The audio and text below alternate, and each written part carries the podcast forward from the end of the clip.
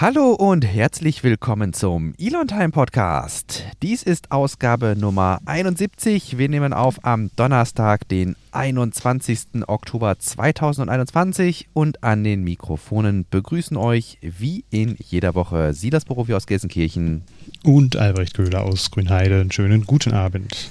Schön, dass wir es wieder geschafft haben, mein Lieber.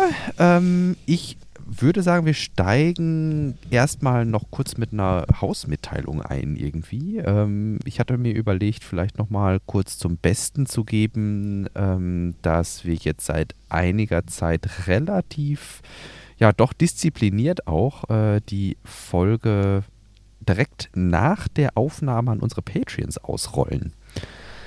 Ich weiß gar nicht, ob dir das bewusst war. Mhm. Ja, ich habe es äh, mitbekommen. Genau, insofern, äh, manchmal ähm, dauert es ja doch eine Weile, äh, ist ja doch, wenn ihr das dann hört, hört ihr ja, wie viele Tage die ähm, Veröffentlichung der Episode letztlich von der Aufnahme entfernt ist. Äh, manche Sachen, gerade das Starship betreffend, sind dann manchmal schon minimal outdated, auch wenn wir ähm, immer ja doch versuchen sehr zeitnah zu veröffentlichen, lässt es sich nicht immer vermeiden, dass da ein paar Tage zwischenliegen. Long story short, wenn ihr auch mit zu der Gruppe der Perso von Personen gehören wollt, die direkt nach der Episode auch oder direkt nach der Aufnahme über die Episode informiert werden und reinhören können, schaut doch mal gerne vorbei auf patreon.com slash elontime. Da haben wir ein paar schöne Pakete geschnürt, äh, wie gesagt, von verfrühtem Zugang oder frühzeitigem Zugang zur Episode bis hin letztlich zur Live-Partizipation während der Show. Da einen ganz lieben Gruß jetzt auch an die Leute, die aktuell bei der Aufnahme live zuhören. Und ähm, ja, schaut mal rein. Wir würden uns freuen, wenn sich da noch ein paar Leute fänden. Ansonsten, was haben wir heute vor?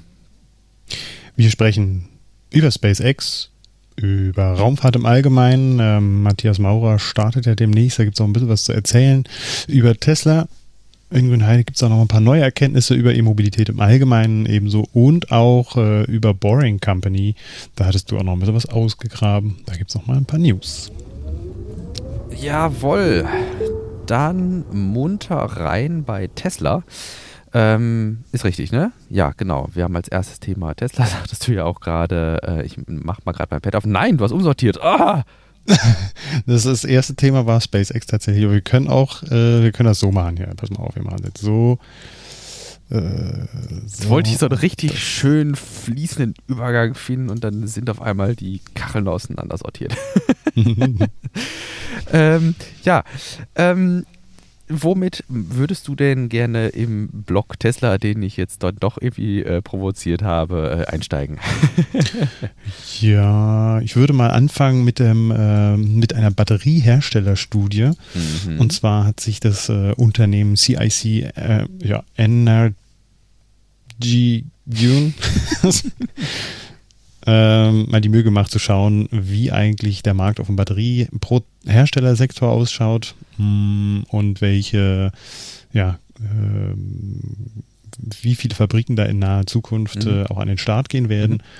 Mhm. Und ähm, da kam unter anderem auch bei raus, dass Tesla zumindest hier in Grünheide ja mit einer Batterieproduktion beginnen wird. Ähm, erst äh, anfangs äh, so 50 Gigawattstunden, aber ausgebaut werden könnte bis 250 Gigawattstunden, was ja nicht ohne ist. Mhm. Und äh, dem gegenüber sind dann auch andere Unternehmen ähm, gegenübergestellt, wie äh, CATL, das chinesische Unternehmen, das auch hier in Deutschland in Erfurt, glaube ich, oder in Erfurt Nähe auch eine große Fabrik ähm, herrichten will oder auch schon dabei ist äh, die dann ja in einigen Jahren auch bis zu 311 Gigawattstunden produzieren kann. Und das sind halt mhm. weltweite Zahlen und das finde ich schon krass. Also wenn man sich diesen Chart mal anschaut, dass Tesla in Grünheide dann bis zu 250 Gigawattstunden produzieren will in einigen Jahren, mhm. ähm, wenn sie die Fabrik da hochgefahren haben und somit dann an zweiter Position der Weltproduktion stehen würden, ist das schon nicht ohne.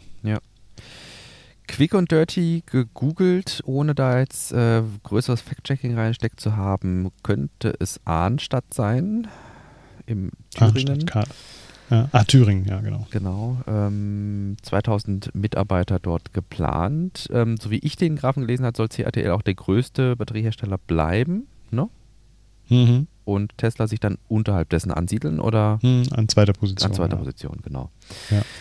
Aber es gibt äh, auch noch eine andere Karte, die haben wir jetzt hier gar nicht zur Verfügung. Die ist hier, glaube ich, gar nicht mit, äh, oder eine andere Studie auch, äh, die auch mal ganz gut darstellt, wie das Ganze in Europa verteilt aussieht. Mhm, Also wo mhm. überall Produktionsstätten für Batterien sein werden. Äh, und das ist eigentlich auch recht beeindruckend. Es macht den Eindruck, als würde Europa da ganz schön Gas geben und auch viele ausländische Unternehmen Ja. hier in Europa ansiedeln. Ja, ich sag mal, das ist ja auch was, das nicht aus, das, das zwangsweise passiert in, äh, in gewisser Hinsicht. Ne? Also während wir, wir, wir werden ja eigentlich nicht müde, hier in unserem Podcast zu betonen, dass wir uns rein elektro elektromobilitätstechnisch in den Kinderschuhen befinden. Wir gerade so am Übergang vom Pferd zum Automobil sind, wobei das Elektromobil jetzt schon aus dem Bahnhof ist und äh, der Zug nicht mehr aufzuhalten ist, was ja vor einigen Jahren noch ganz anders aussah. Und äh, entsprechend würde ich jetzt mal so vergle vergleichen, dass ja jetzt der Bau von Batteriefabriken vergleichbar ist, so ein bisschen mit dem Erschließen von Rohstoffvorkommen in der Erdölindustrie. Also es geht jetzt darum, quasi den Treibstoff in Anführungsstrichen äh, für die Fahrzeuge, also die, den, den, den physischen Stoff, äh, abgesehen von der Energiequelle jetzt, ne, dem Strom, äh, sondern diesen physischen Bau, dieses physi- physische Bauteil, was man einfach braucht, ähm, herzustellen. Und äh, da haben wir einfach in der bisherigen Zuliefererindustrie keine Strukturen für. Und hier bietet sich dann natürlich die seltene Gelegenheit, dass man eben nicht auf lokale Vorkommen an Rohstoff angewiesen ist, sondern dass man tatsächlich relativ politisch äh, gut gelenkt dann auch diese Fabriken ähm, in der Europäischen Union beispielsweise verteilen kann, statt auf Zulieferer oder, oder zumindest statt ausschließlich auf Zulieferer ähm, in Fernost oder sowas zu setzen. Ne? Hm. Ja, es ist auch schon beeindruckend, dass sich zum Beispiel CATL doch dazu entscheidet, eine 100 Gigawattstunden Ja. Fabrik in Arn, was meinst du, Arnstadt? Arnstadt, ja. Arnstadt äh, auch hochzuziehen. Ne? Ja. Wobei das da recht, so habe ich es zumindest gelesen, recht schleppend anläuft. Mhm. Äh, die haben halt genauso zu tun wie andere Unternehmen auch, da äh, ausreichend Mitarbeiter oder Arbeiter zu finden, die dann die Fabriken da auch hochziehen Mhm. und auch Mitarbeiter dann dafür zu finden. Ne? Wie viele Gigawattstunden waren jetzt da? 100. 100. Geplant. Hm. Okay, gut, hier ist jetzt erstmal die Zellfabrik in Thüringen, ist auf eine Jahreskapazität von 14 Gigawattstunden ausgelegt. Das ist CATL? Jetzt, ja. Das Okay, ist hier in dem, in dem Bericht steht drin, Mhm. äh, including the one underway in Germany, which is expected to reach 100 Mhm. gigawatt hours. Aber ähm, Der Artikel ist von Juli 2019. Ah, okay. Seitdem ist auch viel Wasser den Rhein runter. Insofern äh, Mhm. kann Arnstadt auch totaler Quatsch sein. Aber wie gesagt, das war auch nur quick and dirty gegoogelt. Na, es ist wie mit der äh, Tesla-Produktion, dann, ne? Batterieproduktion. Die werden halt langsam anfangen und das dann hoch äh, sich irgendwie ja, hocharbeiten. Ja, hier ist noch eine andere am Erfurter Kreuz.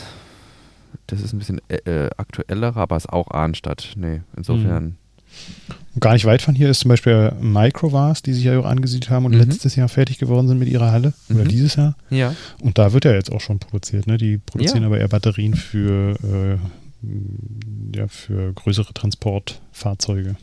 Ja, aber hey, das, das wird ja auch kommen im Grunde. Ne? Also ich habe jetzt letzte Mal noch einen Bericht gelesen, äh, wo, also Alstrom war es, meine ich, die haben ja äh, bisher schon äh, Brennstoffzüge verkauft.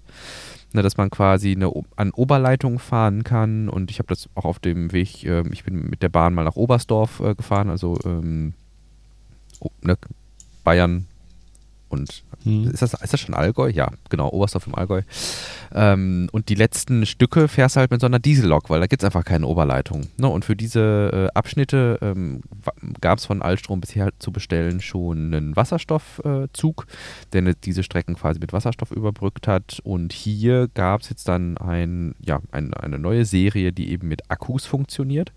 Und ähm, die Wirtschaftlich Wirtschaft Wirt oh Gott, Wirtschaftlichkeitsrechnung, ähm, die mir da präsentiert wurde, deutete halt darauf hin, dass batterieelektrische Züge durchaus wirtschaftlicher sein könnten als die Wasserstoffvariante. Mhm. Und äh, insofern brauchen wir auch natürlich für solche Fahrzeuge viele, viele und große Battery Packs. Mhm. um äh, das irgendwie zu wuppen. Und ja. äh, das hört ja da nicht auf. Ne? Dann von da rutschen sie ja dann vielleicht mal irgendwann in Second Life, dass wir die dann in Häusern verbauen und weiß ich nicht. Also Lithium-Ionen-Akkus oder allgemein Akkus sind ja mittlerweile einfach überall drin. Und ähm, insofern schadet es, glaube ich, nicht, dass wir da Produktionskapazität in die Nähe der Fabriken holen, die eben dann auch die Endprodukte fertigen. Hm. Sind ja auch schwere. Ich glaube auch attraktiv auch so für äh, so Zellproduzenten ist, glaube ich, auch, dass Brandenburg da sehr hinterher ist, da halt auch irgendwann so ein Closed-Loop-System äh, zu etablieren. Ja, also ja, das ja, Material, was halt ähm, ja aus der Erde geholt wird und irgendwann aus den Batterien auch wieder rauszubekommen und wieder zu verwenden. Ne? Mhm. Und da muss ich ganz ehrlich sagen, da verstehe ich nicht, dass es da noch einige Leute gibt, die sagen, dass ähm, ja mit Öl und Benzin und Diesel das eine wesentlich bessere Technik ist. Ja und man darauf ja, beharren sollte. Also, ja, das ist ja so der Klassiker, was, was, was ne, wenn ich gefragt werde, hey, was ist denn so das Besondere an Elektromobilität? Warum sollte man das jetzt verfolgen? Die Batterien sind doch so super schädlich. Gut, den Faktor muss man dann immer so ein bisschen entschärfen, ne, dass die Studien damals ein bisschen durcheinander gegangen sind. Und das andere ist ja, ich kann ein Elektrofahrzeug klimaneutral betreiben das geht mit dem Verbrenner nicht. Ich kann es nicht mal klimaneutral betreiben. Und ich kann, wenn man so argumentiert, dann auch eine Batterie vollständig recyceln.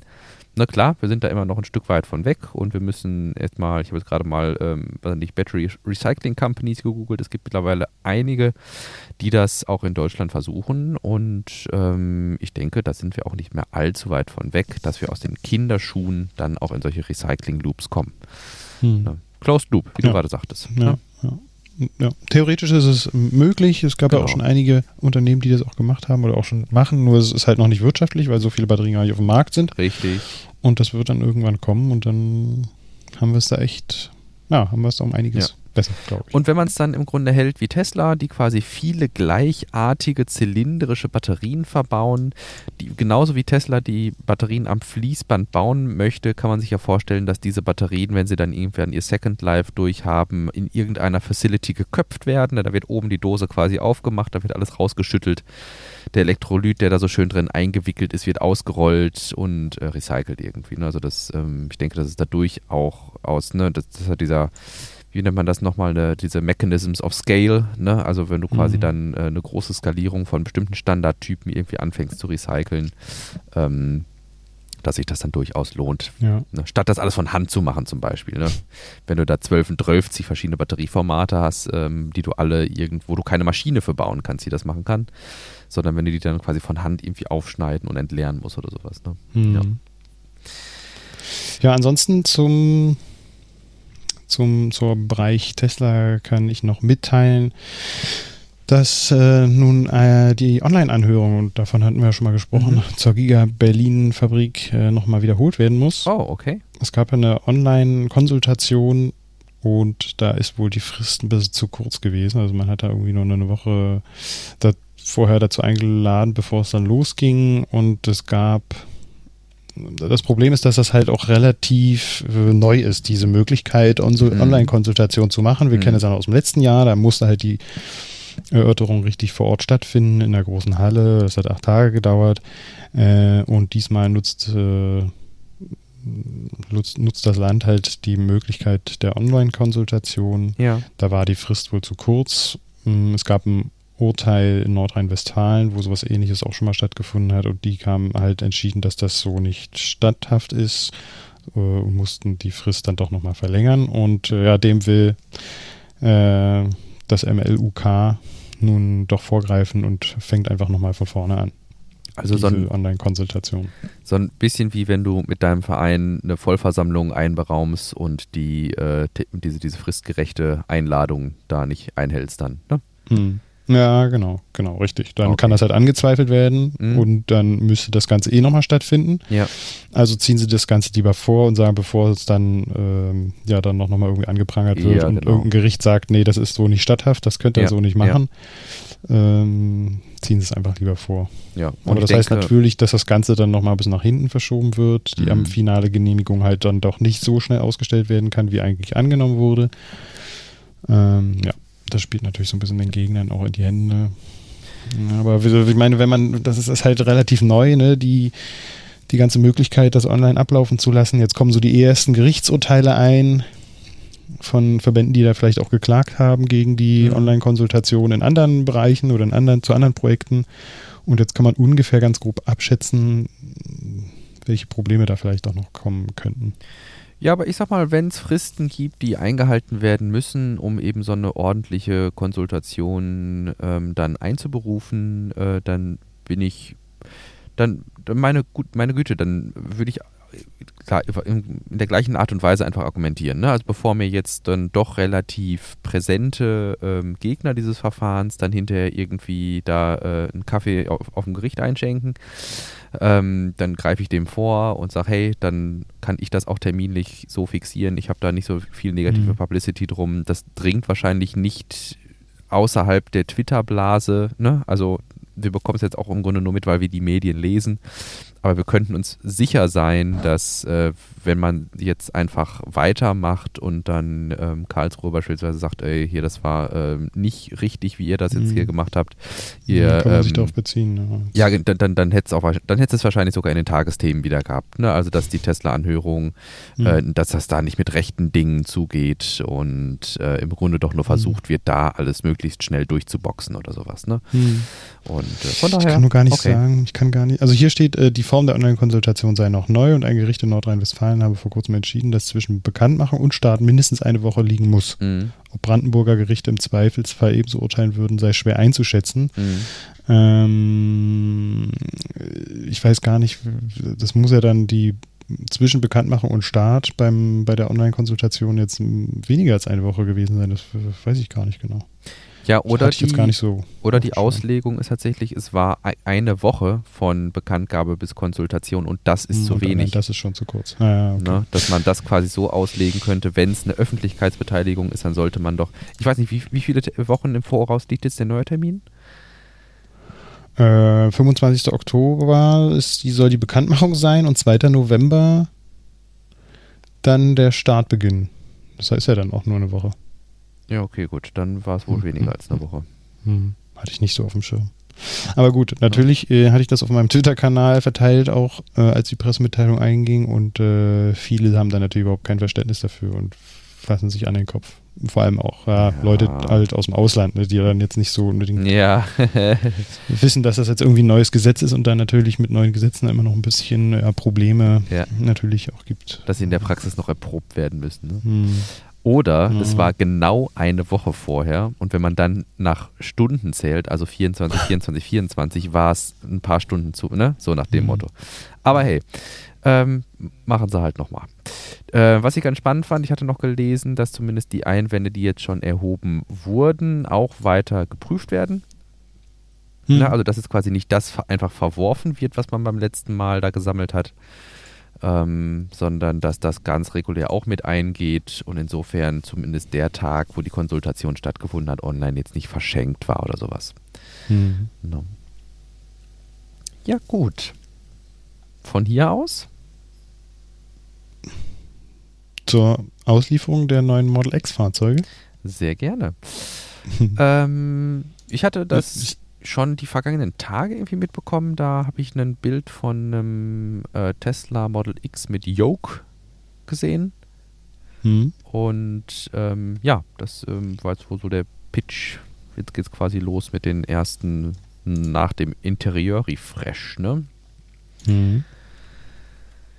Ich weiß. Aber bei dem Foto, was ich jetzt sehe, da sehe ich gar keinen Yoke. Nee, das stimmt. Da aber sehe das war ja auch ich optional, glaube ich, oder? Ah, okay, ich weiß es nicht. Zumindest bei uns in Deutschland war es optional.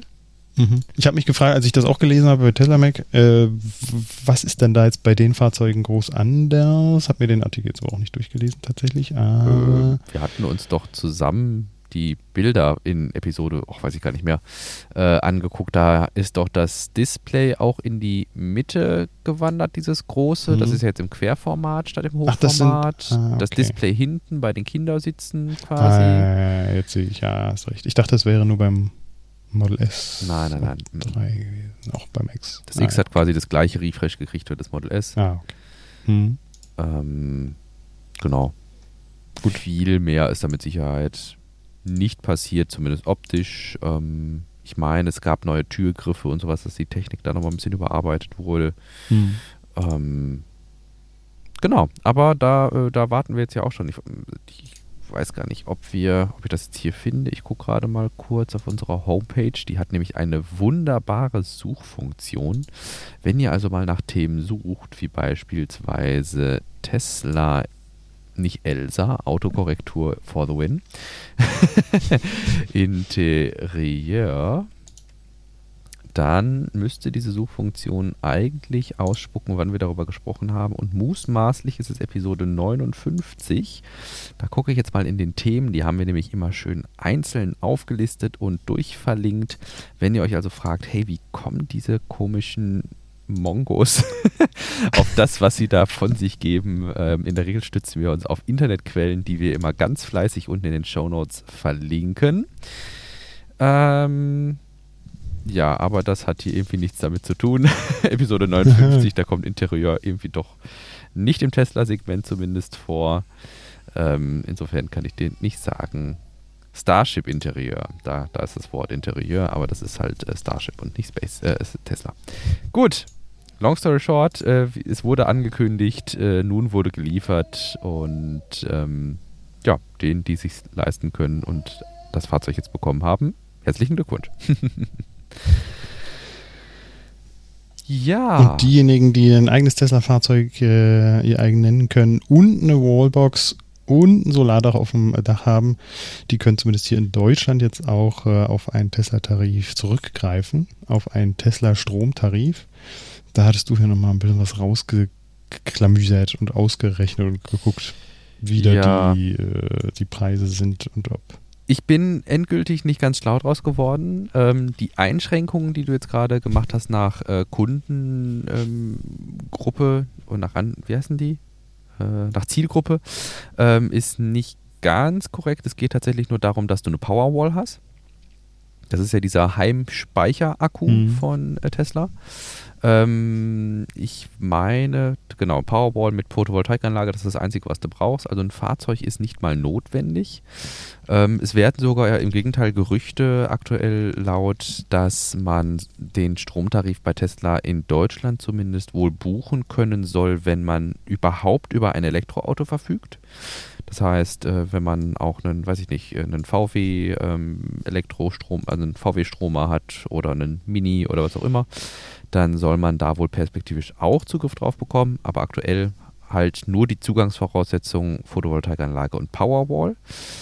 Ähm, in den USA ist es ja dann auch so, dass der Stromtarif aktiv mit der Powerwall zusammenarbeitet und quasi in Stunden, wo es günstigen Netzstrom gibt, diesen auch die, in die Powerwall lädt, wenn diese nicht durch Solar vollgeladen wird. Und dann, wenn der Strom teurer wird, den dann über die Powerwall bevorzugt bezieht. Aktuell ist aber die Powerwall in Deutschland noch nicht vernetzt mit dem Tarif, sondern eine reine Zugangshürde zu diesem Tarif. Wo ich gegraben habe, was ich nicht so richtig nachvollziehen kann, ähm, ist der Titel des Artikels. Und zwar Ökostrom von Tesla. Energieangebot jetzt für ganz Deutschland mit besseren Konditionen. Und angespielt wird darauf, dass die Konditionen wohl jetzt in diesem ja, verfügbaren Tarif, in diesem breit verfügbaren Tarif besser sind als damals in dieser Test- oder Beta-Phase. Da war ja in Bayern und Baden-Württemberg für einige Zeit getestet worden mit Tesla-Kunden, wie das Angebot angenommen wird. Und ähm, ja, dennoch ist das deutsche Tesla-Angebot jetzt preislich deut deutlich attraktiver, schreibt Tesla Mac, als beim Test nur in Baden-Württemberg. Punkt, Punkt, Punkt. Für den Start, äh, Standort Hannover nennt die Webseite im Tesla-Tarif 7 Euro pro Monat an Grundpreis plus 30,08 Cent pro Kilowattstunde Arbeitspreis. Das liegt angeblich in etwa auf dem Niveau des billigsten anderen Ökostromanbieters, der sich in einem Vergleichsportal finden ließ. Und da haben wir beide uns gefragt, ob das denn irgendwie so zutrifft. Weil ich aus eigener Erfahrung berichten kann, dass ich ähm, für unseren Autostrom, und ich nehme an, wenn man eine Powerwall hat, dann wird man in mit hoher Wahrscheinlichkeit auch einen Tesla vor der Tür haben, mit dem man Autostromtarife äh, buchen kann.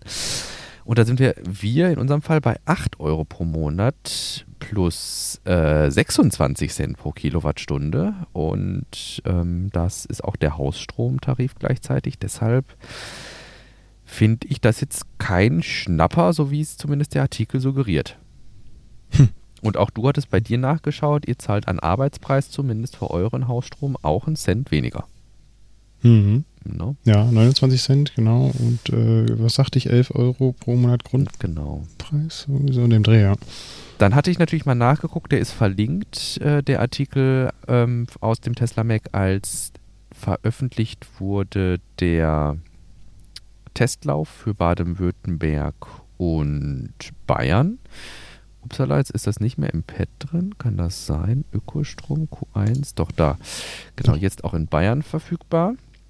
Und da war die Rede von 12,50 Euro gerundet, Grundgebühr zuzüglich 27,6 Cent. Also nach Arbeitspreis war es damals während des Testlaufs günstiger, wobei ich zugeben muss, dass die Grundgebühr natürlich 5,50 Euro höher liegt.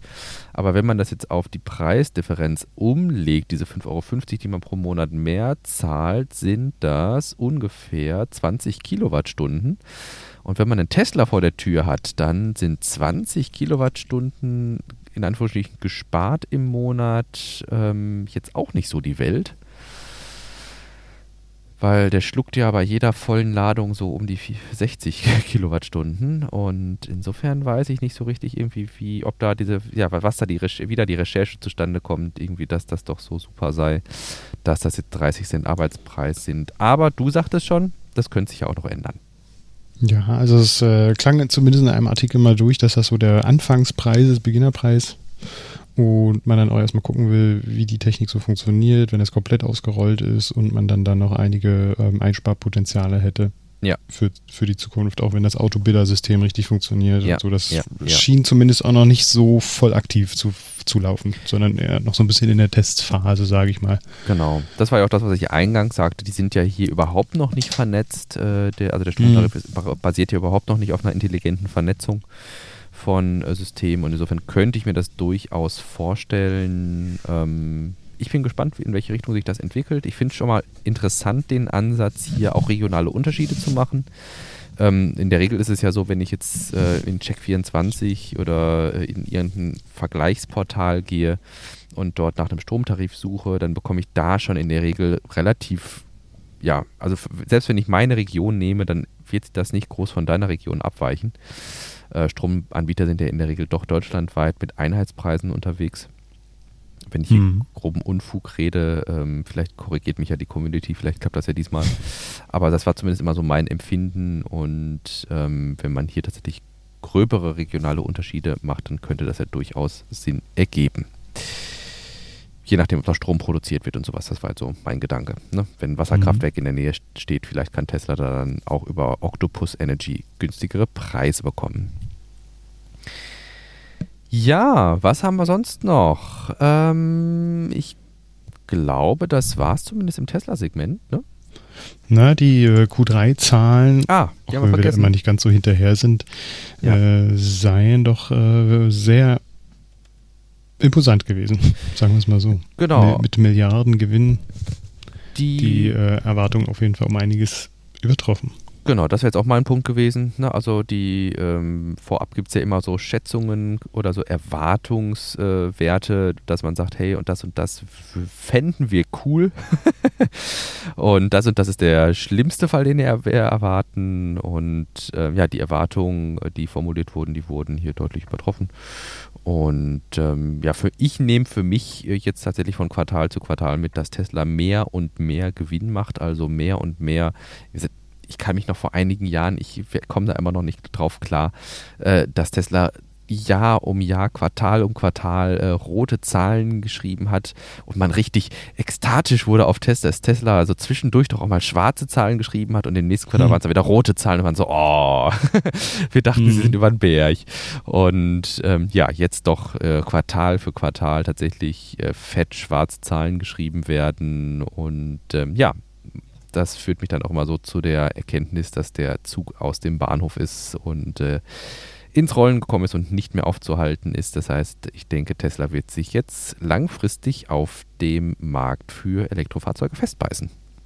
Hm. Ja, es sei Ihnen zu wünschen.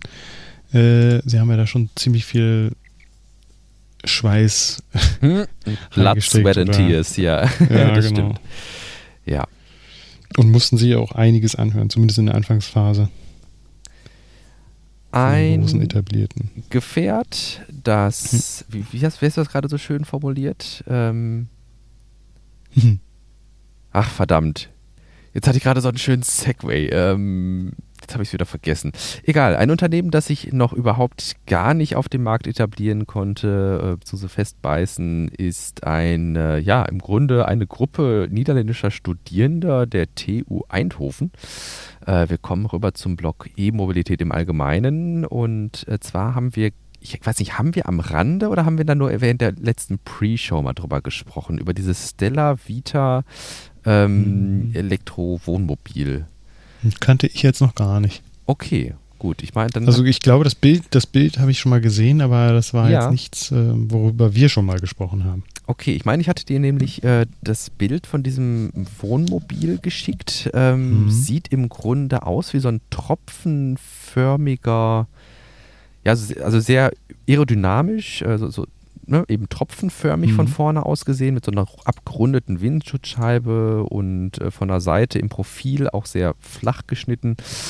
Ähm, als Wohnmobil-Konzeptstudie eben der TU Eindhoven ähm, soll bis zu 600 Kilometer Elektroreichweite haben und die Möglichkeit ebenso ähm, Pop, also Roof-Pop-Up-mäßig ähm, den, ähm, den, die, die, die, Höhe im Fahrzeug ähm, durch Verstellen des Daches zu erhöhen und gleichzeitig links und rechts nochmal die gleiche Fläche, wie man jetzt schon an Dachfläche hat, auch als Solarfläche nochmal rauszufahren, sodass man das Fahrzeug innerhalb von drei Tagen bei Sonneneinstrahlung vollladen kann. Und ähm, ja, die Studierenden haben äh, jetzt wohl eine längere Testfahrt gemacht, bis, also von den Niederlanden bis ans Südende Spaniens. Ungefähr 3000 Kilometer war die Tour.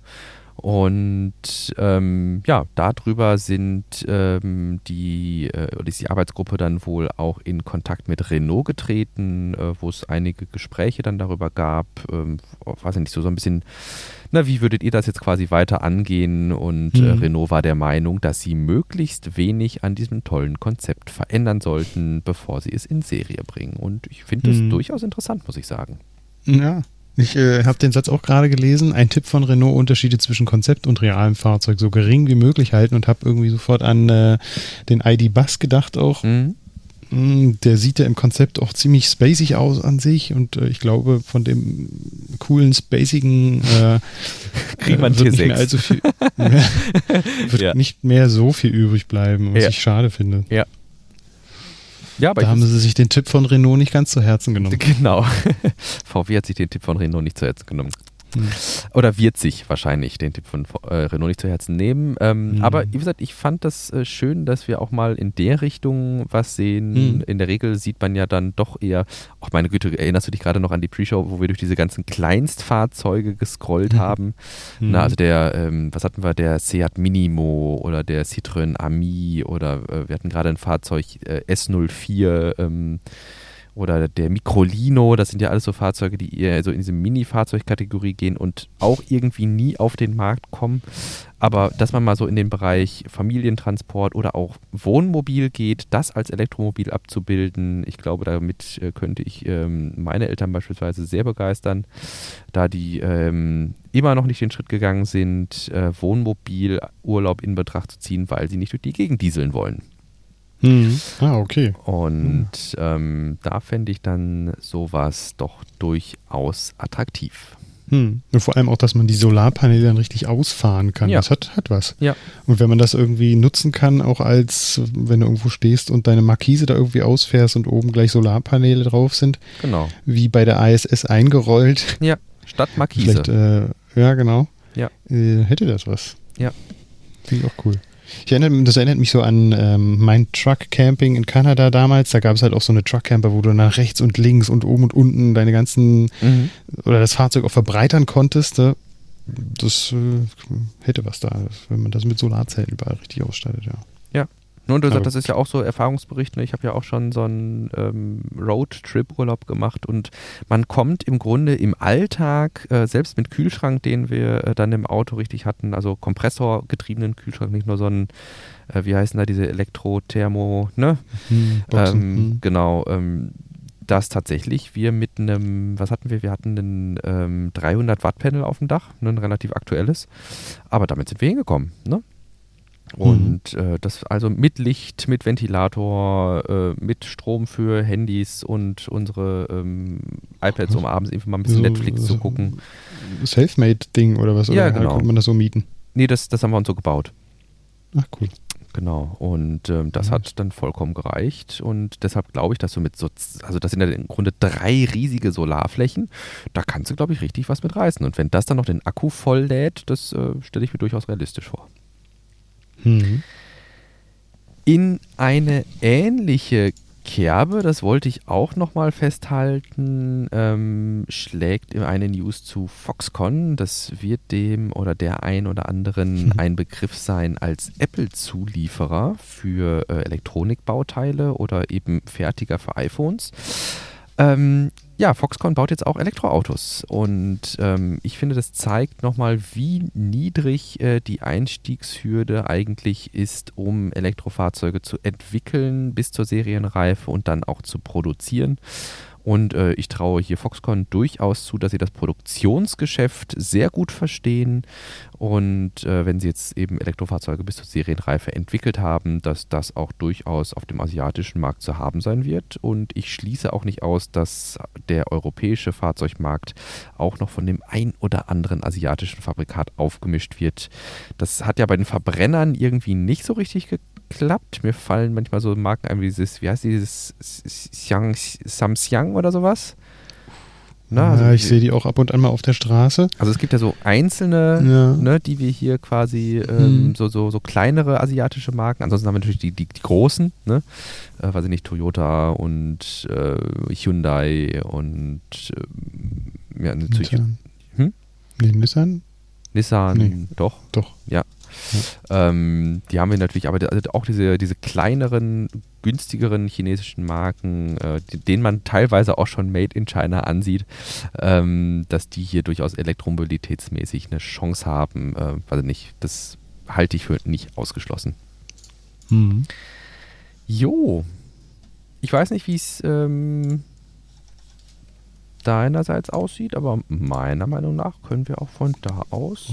Rüberhüpfen Ja, genau. Zu SpaceX. Jawohl.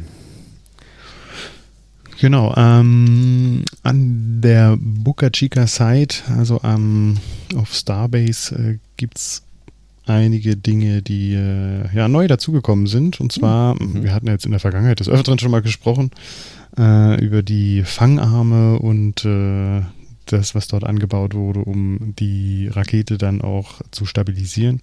Und jetzt sind Yes. diesmal richtig die Fangarme installiert worden. Die Also Chopsticks. diese Chopsticks, genau, richtig. Gibt es ein paar schöne Bilder davon. Äh, Und jetzt ist spannend zu sehen, wie die sich dann auch bewegen und auch an dem Turm hoch oder runter fahren. Ja. Ja. Das äh, war jetzt den letzten Tagen, oder jetzt eigentlich vor drei Stunden ist dieses Bild reingekommen, was wir hier ja, zeigen. genau. Ja. Äh, Gerade frisch reingekommen und äh, scheint in der Nacht äh, zusammengebaut, oder zusammengebaut war es ja schon, aber dann so zusammengebaut worden, dass man es jetzt da richtig fixieren kann an dem Turm. Ich hatte mir das Video von Felix angeschaut, uh, What About It, und äh, da fand ich eigentlich echt spannend, dass das jetzt irgendwie, also ich habe es am Anfang ja immer wieder, wir haben, das ist auch nicht das erste Mal, dass ich das hier eben äh, in einer unserer Episoden sage, ich habe es am Anfang immer für einen Witz gehalten, also nach dem Motto, ja, ja, das kann man ja dann irgendwann mal versuchen oder so, ne, dann machen wir das vielleicht mal im kleineren Maßstab und gucken, ob das irgendwie klappt mit einer Rakete, die wir nicht mehr gebrauchen können. Ähm, aber dass jetzt tatsächlich schon diese, äh, diese Roller Skates auch in, installiert sind, also diese, diese großen äh, Rollschlitten, die dann eben sich am Turm auf und ab bewegen sollen, ähm, dass jetzt im Grunde die Chopsticks fertig zum Installieren, also sind die, sind jetzt, hängen die jetzt schon dran und hängen von Mhm, alleine? Richtig. Ja, Äh, ja. Dass jetzt im Grunde schon an diesen Rollerskates äh, installiert sind und von alleine da hängen und äh, dass man tatsächlich, äh, so wie Detailaufnahmen wohl gezeigt haben, auch an so eine, ähm, an so eine Höhendämpfung, also, ne, also eine Dämpfung quasi der Chopsticks selbst irgendwie und sowas da alles implementiert hat. Ähm, das finde ich schon abgefahren, weil zu dem Zeitpunkt, als gesagt wurde, ja, SpaceX installiert diese riesengroße, ich weiß nicht, ob ihr das auch so mitbekommen hatte, sie haben ja irgendwann diese riesengroße äh, Oil Rig Seilwinde ne, da installiert. Hm, an dem die Tower. Detailbilder kenne ich nicht, aber ich kann mir das vorstellen, ja. Ja, es gibt ja diese, die haben ja diese, diese große rote äh, Seilwinde ähm, an dem Turm installiert. Und Mhm. ähm, da war am Anfang die Überlegung, ja gut, aktuell müssen sie eben das Starship und den Super Heavy Booster mit diesen großen Liebherrkränen äh, heben. Mhm. Und da war einfach die Überlegung, ja gut, vielleicht nehmen sie dann in Zukunft ihren Launch Tower als Kran für die Integration. Ne, dass, Ja. dass es jetzt erstmal nur Baukran ist, der von Liebherr und dann irgendwann quasi mit dieser, ähm, mit diesem großen, äh, mit dieser großen Seilwinde ähm, dann quasi ein eigener Kran aufgebaut wird. Aber so wie es aussieht, ist die Seilwinde die, ja, ja. Für das. Bremssystem, für die Chopsticks, um da eben dann den Booster abzufedern, weil die Seilwinde kann nicht nur äh, hunderte Tonnen heben, sondern die Seilwinde kann eben auch mit großen, großen Scheibenbremsen, die in diesen dicken, fetten Gehäusen verbaut sind, äh, auch einiges an Kraft abbremsen. Und ähm, ja, das wird. Oder re rekuperieren. Ja, ich denke, das erste Stück könnte ich mir tatsächlich vorstellen, äh, dass rekuperiert wird, aber rekuperieren geht ja nicht bis zum Stillstand. Mhm. Und ähm, insofern, ich glaube, da brauchst du schon, wenn da so ein Starship, äh, auch wenn es dann leer ist, muss man natürlich dazu sagen, auch wenn Ja. es leer ist, braucht man da einige äh, Newton, äh, einige Kilonewton ähm, an Bremskraft. Mhm. Jo, aber Da, da, da, da komme ich so ein bisschen zur. Frage, wie, wie genau war eigentlich die Landung der, der Space Starships in der Vergangenheit? Geplant. Also, ja, na, ja, ne, ja. Die geplante Also, ich mein, Landung war auf Beinen. Aber wie genau war das? Also ich meine, wenn, wenn ich mir vorstelle, dass das dort halt auch eingefangen werden soll, dann muss es ja schon ziemlich genau dort an die Position auch kommen. Richtig. Und das Oh. ist das, was sich im Moment noch keiner vorstellen kann, dass auf Ja, den ja. halben Meter genau Hm. das Starship da in diesen Chopsticks landet. Also es ist land gut, wir müssen, müssen ganz vorsichtig Gefangen sein. Das Starship wird ja nicht gefangen, sondern der Super Heavy Booster. Ja. Ne?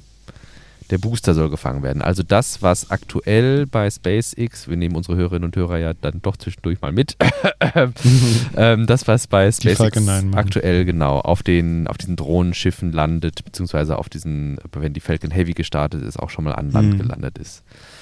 Hm. Ne, da sieht es ja- eigentlich auch immer recht, recht akkurat aus, ne? Also Ja. recht, recht gut. Aber es gab halt auch schon mal einige, die so ein bisschen, ein bisschen weiter weg als äh, im, äh, ja, weiter weg gelandet sind. Gut, man darf 20%. vielleicht bei den Plattformen auf dem Meer nicht vergessen, die sind halt auch noch auf dem Meer, die schaukeln ja auch noch so ein bisschen, ne? Hm. Ähm, aber ich könnte mir vorstellen, dass man das vielleicht, dass man dann irgendwann halt von, G klar, du musst irgendwann von GPS auf andere Sensoren dann wechseln, auf optische, was weiß ich nicht, was Erkennung. Und da könnte ich mir dann vielleicht vorstellen, vielleicht bringen sie dann tatsächlich einfach Kameras mit am Starship an und lösen das dann über Softwareanleihen bei Tesla Hm. ne? Dass man dann quasi, äh, gut, das ist ja tatsächlich relativ in der Robotik relativ einfach, dass du dann quasi spezielle Reflektoren an den, äh, an den Chopsticks anbringst und spezielle Kameras am Starship, dass quasi das Starship genau tracken kann, wo sich jetzt äh, diese, diese Chopsticks befinden. Aber dann musst du natürlich mit einem, weiß ich nicht, wie, wie viel Tonnen schweren Gerät und Triebwerken, die ein paar Tonnen an, ähm, an, an Schuh produzieren, dann quasi auf so einem Zahnstocher landen irgendwie, ne? Also ähm, Respekt dafür, ja. Das wird krass. Das fasst eigentlich so das Kapitel sehr gut zusammen. Ähm, meiner, meine These, ich hätte nicht gedacht, dass die das machen und deine Aussage, das wird krass, das ja, ja, das wird ziemlich krass. Ich kann es mir auch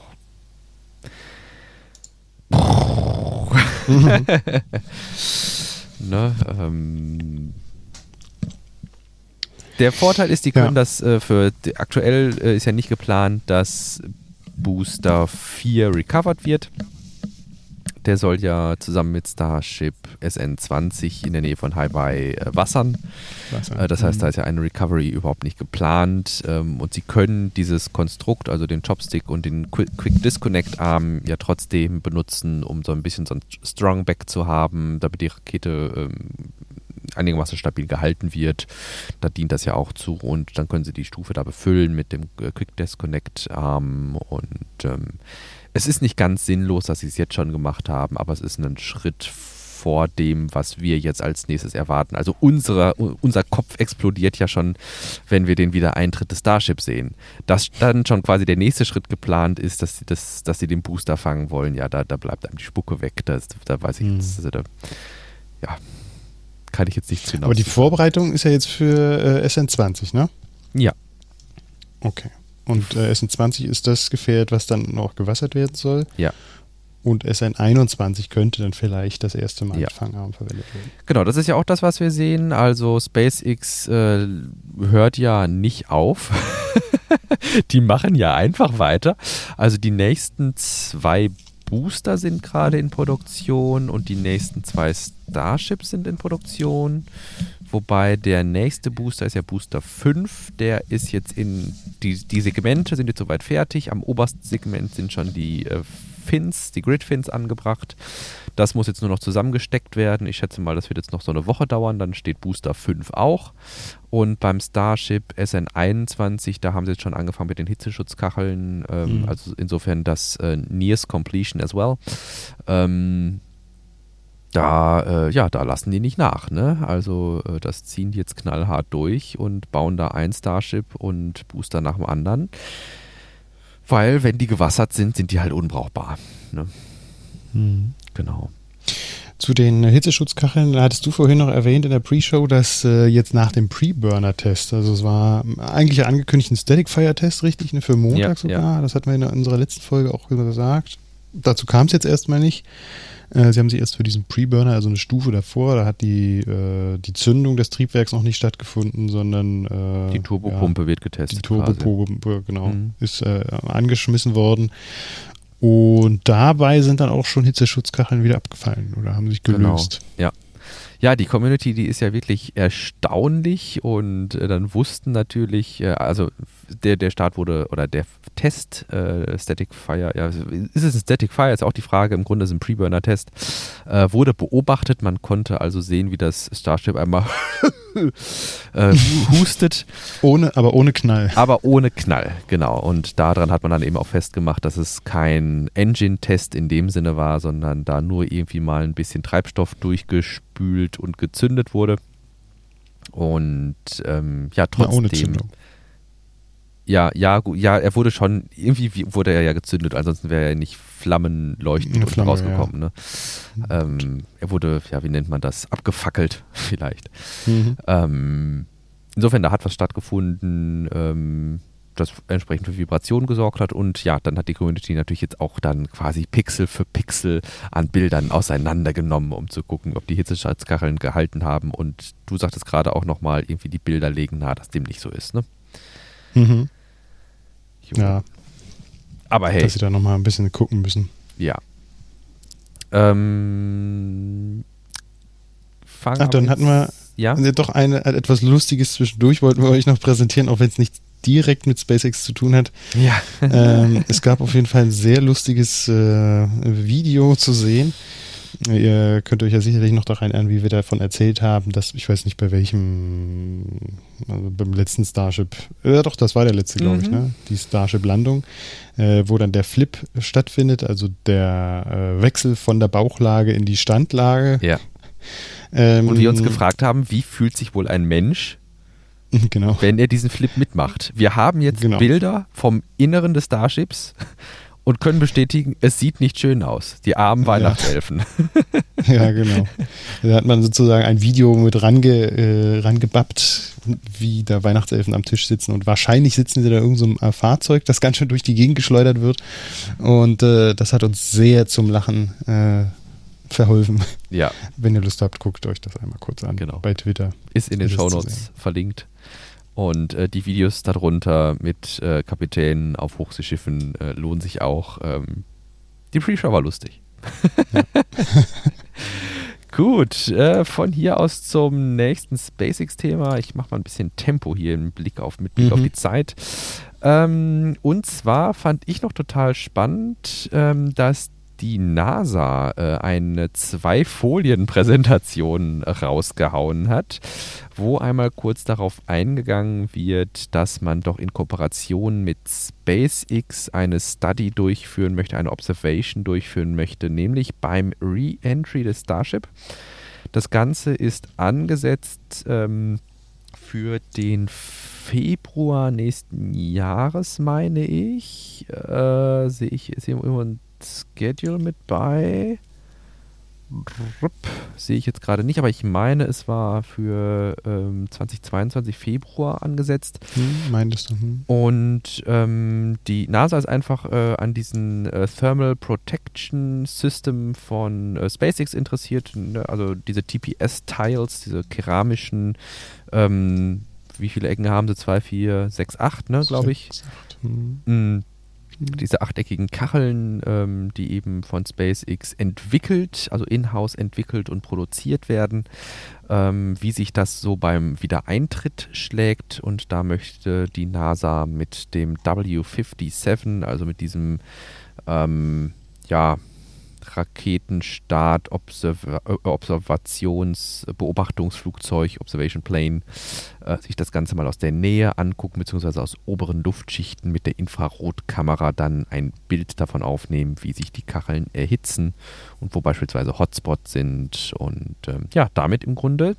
ganz konstruktiv zur Entwicklung äh, von Hitzschutzkacheln äh, beitragen. Ähm, in der Präsentation ist beispielsweise auch noch ein Bild ähm, von der Temperaturverteilung, die man mal gemessen hat, als ein Space Shuttle wieder eingetreten ist bei STS 134 im Jahr 2011. Und äh, ja, was ähnliches schwebt einem jetzt eben dann vor, dass man hier mal dann vielleicht auch Parallelen ziehen kann, beziehungsweise Unterscheidungen festmachen kann von den stark ja, nicht wiederver also von den nicht wiederverwendbaren ähm, Kacheln am Space Shuttle ähm, gegenüber den ja hoffentlich wiederverwendbaren Kacheln am Starship. Hm. Na, spannend. Sehr spannend. Ähm, ansonsten, was haben wir da noch drin? Ich bin gerade äh, einmal kurz eine Kapitelmarke machen. Äh, Starship Hitzeschutzkacheln. Ansonsten, glaube ich, ist nur noch gehörte das hier mit dazu? Ja, genau, das gehört damit dazu. Observation. Ja, genau. genau. Hm. Nee, dann sind wir bei SpaceX durch und können zum allgemeinen Sektor Raumfahrt rüberwechseln. Ja, gerne doch. Und zwar hatte ich mal ausgegraben und ich fand das immer, ich finde das immer ganz interessant, mal auch aus anderen Ländern zu sehen, zu hören, äh, wie es da um die Raumfahrt steht. Und hier hat äh, unser geschätzter Frank Wunderlich Pfeiffer nochmal einen Artikel rausgehauen mit dem Titel Verwirrung um Erststart der südkoreanischen Nuri-Rakete.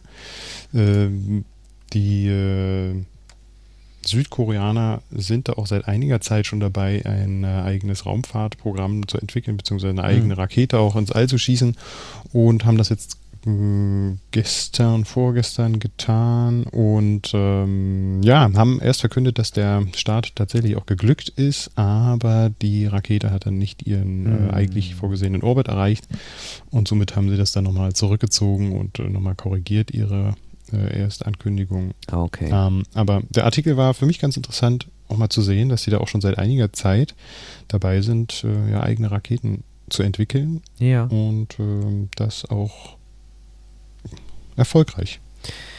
Ja, ich sag mal, das äh, ist vielleicht eine Entwicklung, die analog zu dem verläuft, was wir so bei Elektromobilität beobachten können. Ne? Also das, ähm, klar, es ist immer noch Rocket Science, aber ähm, dass ja bereits gute Grundlagen von ähm, den Sowjets beispielsweise vorgelegt wurden und wenn man sich da irgendwie Anleihen abholt, ähm, man auch schnell zu guten Ergebnissen kommen kann mit den heutigen Fertigungsverfahren, muss man ja einfach dazu sagen. Ne? Denken wir an Rel mhm. Relativity Space, die perspektivisch ihre kompletten Raketen und Triebwerke 3D drucken wollen und ähm, ja, wenn dir da ein findiger äh, Ingenieur äh, oder ein findiger Raketenwissenschaftler ein Triebwerksdesign vorlegt und sagt, hey, ähm, das müsste so funktionieren und du druckst dann einen Prototypen und der funktioniert, dann kannst du da quasi mit Iterationen ähm, zu einem richtig guten Ergebnis kommen, denke ich, und dann auch relativ schnell, äh, zumindest Carolox-Raketen, also auf Basis von Kerosin und flüssigem Sauerstoff,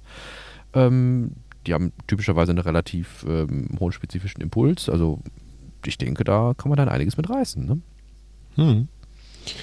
Äh, und nochmal der Vollständigkeit halber, ähm, Nuri heißt diese Rakete, die sie jetzt dort auch selbst mhm. entwickelt haben und ähm, das äh, Forschungsinstitut für Luft- und Raumfahrt in Südkorea nennt sich KARI. Das äh, ist vielleicht manchmal auch ganz interessant. Und die wollen sich halt auch unabhängiger machen von, ja, von ausländischen Raumfahrtagenturen. Ja. Und äh, ja, wollen da in Zukunft auch einiges reißen. Du hast eine ganze Reihe von Details um den Start von Tobias Maurer online gestellt. Heißt er Tobias? Hm. Matthias. Matthias, Entschuldigung. Ja. Matthias Maurer. Ja, genau. Zum einen, dass der Start nochmal verschoben wurde um einen Tag. Es gibt da noch einige technische Herausforderungen und ähm, der hat doch auch einen recht hohen Zeitdruck, den man so ein bisschen, ja, äh, den man so ein bisschen rausnehmen will, den Druck. Ähm, und äh, somit verschiebt sich das um einen Tag, genau, mhm. 31. Oktober. Und äh, das wird dann mitteleuropäischer Zeit um 7.21 Uhr sein. Ja. Circa. Das ist der Start ab. Äh, ja, mit der äh, Dragon-Raumskapsel genau. Äh, startet und dann an die ISS andockt, richtig. Das ist dann der vierte Flug einer Crew Dragon insgesamt, ne? Und dann. Hm, wenn man den Test ja. mitzählt. Genau. Also genau. die, die ist die Crew Dragon 3 Mission jetzt. Ja. Ja, und äh, daran, dass wir im Grunde kein Wort mehr über die anderen AstronautInnen äh, verlieren, die da mitfliegen, sieht man schon, auch irgendwie ist das schon zur, äh, gewissermaßen zur Routine geworden, ne? Wie wir ja bei Blue Origin letzte Mal rechtfertigten, dass wir nur über William Shatner sprechen, weil im Grunde ähm, das jetzt nicht mehr so besonders erwähnenswert ist, dass New Shepard da einmal kurz hochhüpft.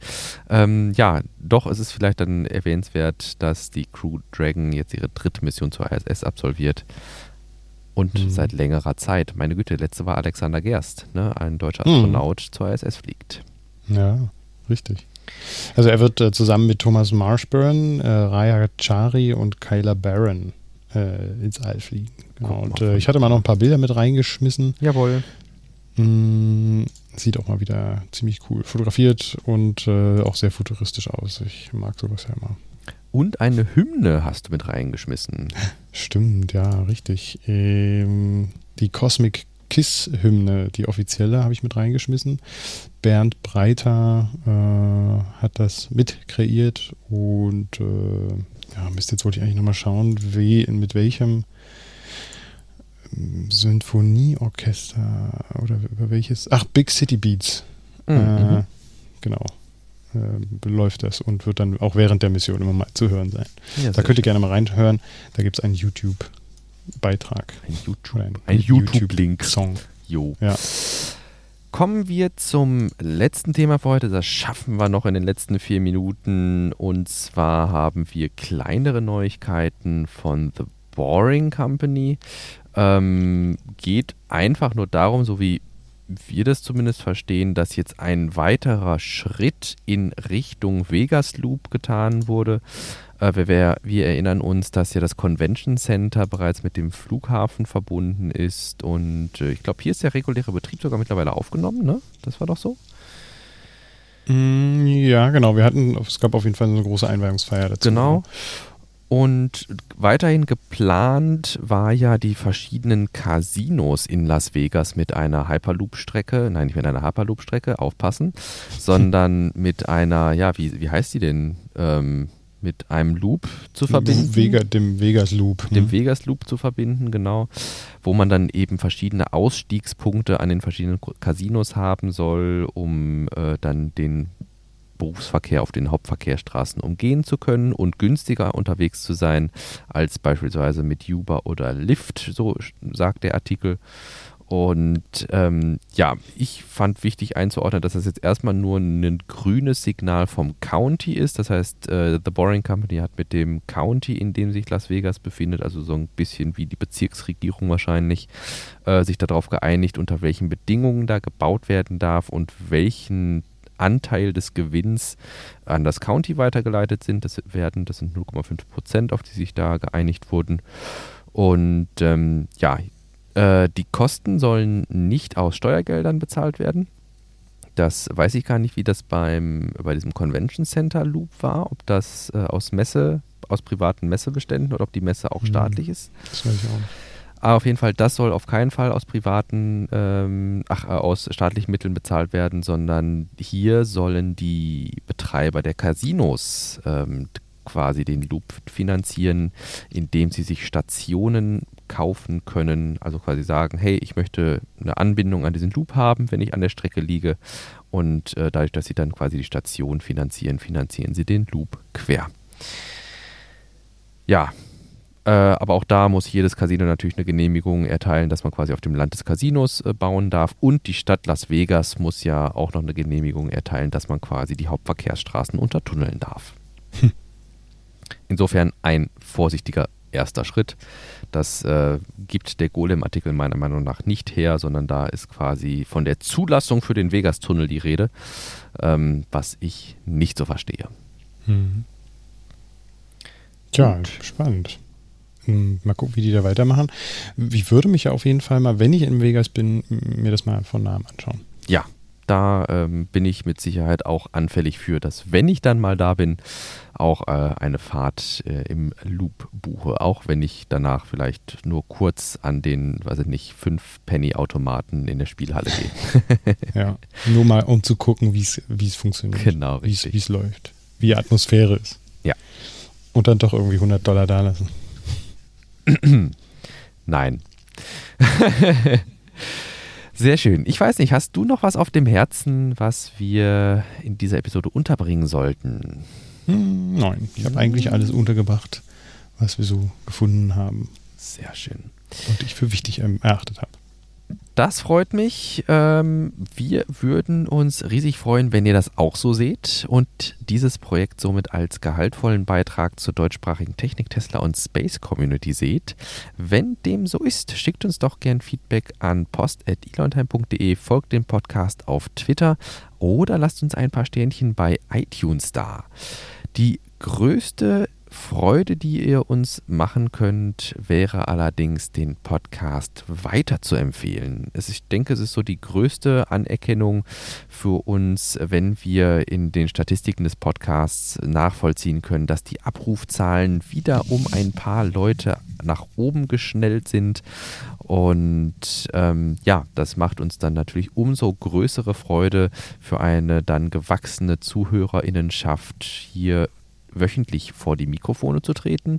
Und insofern, wenn ihr ja denkt, dass das hier eine Empfehlung wert ist, dann sagt es doch gern weiter an eure Freunde oder Bekannte. Mein Lieber, wir haben schon einen Termin ausgemacht für die kommende Woche. Mhm. Und dann werden wir gespannt sein. Vielleicht bewahrheitet sich ja sogar der Affenzahn bei SpaceX und wir können dann schon ein Booster 5 stehen sehen. Mhm. Wer weiß. Bis dahin, ich wünsche dir und unseren Hörerinnen und Hörern eine schöne Woche. Wir hören uns. Tschüss. Ja, tschüss. Ciao, ciao.